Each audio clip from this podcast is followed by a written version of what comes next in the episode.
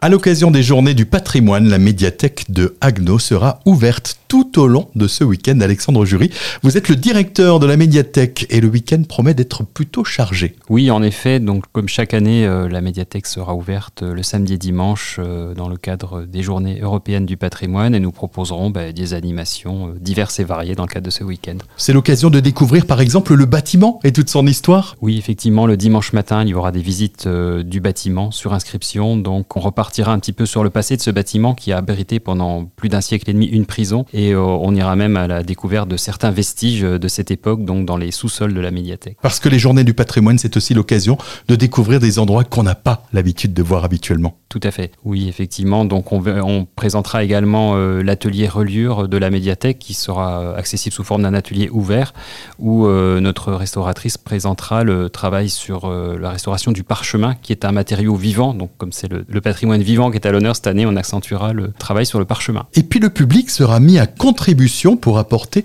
ses propres recettes de cuisine. Qu'est-ce qu'on en fera de ces recettes de cuisine? Alors effectivement, on a prévu un petit atelier euh, carnet euh, de recettes, euh, puisqu'on en profitera pour ressortir quelques vieux carnets de recettes qui sont dans la collection, qui appartenaient à la mère d'un ancien conservateur de la bibliothèque. Et sur le même modèle, on proposait au public de venir avec une recette qu'il inscrira euh, dans un carnet et que nous relirons ensuite et euh, on conservera dans la collection de la médiathèque. On pourra revenir à la médiathèque et retrouver ces différentes recettes. Exactement. Et bien sûr, de le rappeler, la médiathèque propose de nouveaux horaires pour faire suite un petit peu à la demande du public.